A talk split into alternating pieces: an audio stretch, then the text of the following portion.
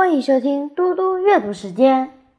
今天我要阅读的是安德鲁·克莱门斯的小小说《成绩单》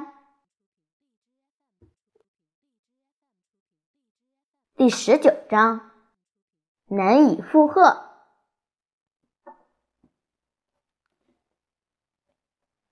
妈妈周五傍晚回家，她抱着一点纸。他把所有的东西摊在厨房的桌子上。他说：“诺拉，你来看看这个，塞尔彭中学的入学许可顾问，叫做麦亚当吧。他人很好，他非常高兴能和你爸爸和我见面。你应该看看当时我们告诉他你的智力测验分数时，他脸上的那个表情。他觉得你应该明年秋天。”就可以来上八年级的课程，所以我们约了下星期二见面谈，就在放学后，很令人兴奋吧？看看这本册子，这里，这是新的图书馆，这整栋建筑都是某个人捐赠的。塞尔彭就是这样有钱的学校。看看这份名单，这是塞尔彭毕业生去年秋天进入的大学，我真不敢相信。一个班级中几乎有三分之一的学生进入常春藤联盟的大学，太惊人了，是吧？你看看麦亚当先生给我的，这个是塞尔彭中学的小贴纸，可以贴在我的后车窗上。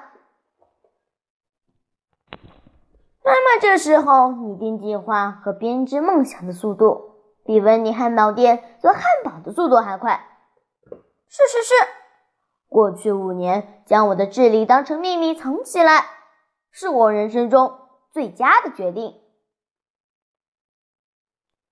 但是现在，爸妈是找回那段失落的时间。他们要架好一千个圈圈，而他们的天才宝贝女儿可以一个接一个，全部跳过去。妈妈转身将锅子装满水，放到炉子上。然后他说：“哦，我差点忘了，汉克尼校长今天早上打电话给我，他想要帮你安排去上优等生课程，越快越好。他说了一些你觉得上课很无聊的事情，这种事我完全能了解。所以，我们下星期一去学校开会，谈一谈关于优等生课程的事，很棒吧？”所有的事都完美的就位了。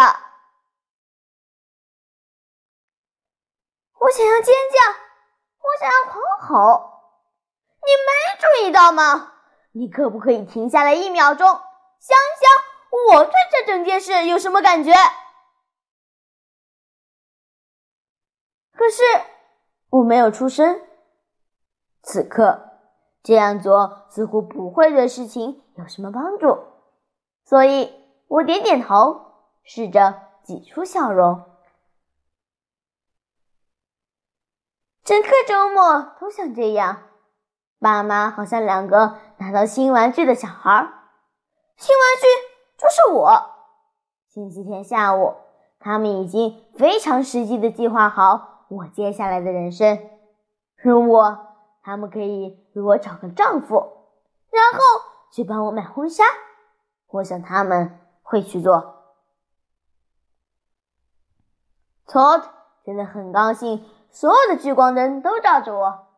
他喜欢躲在阴暗处，这样安全多了。但我为安感到难过。他喜欢成为众人的目光焦点，他习惯这样。他一直是聪明的，天资过人的。他会提早念完高中，进入一所。名声赫赫的大学，现在总被忽视和抱怨的诺拉，却在家庭秀中成为明星。按整个周末都没跟我说话。史蒂芬试着两次打电话给我，一次在周六，一次在星期天。两次我都假装有事不能接电话。做这种事。感觉很糟，可是我不知道要跟他说什么。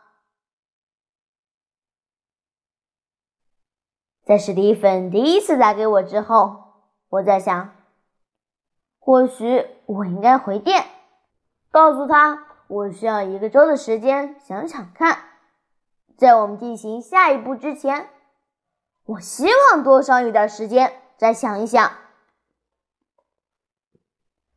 当他第二次打电话给我时，我在想，或许我应该告诉史蒂芬，我们必须取消这些事。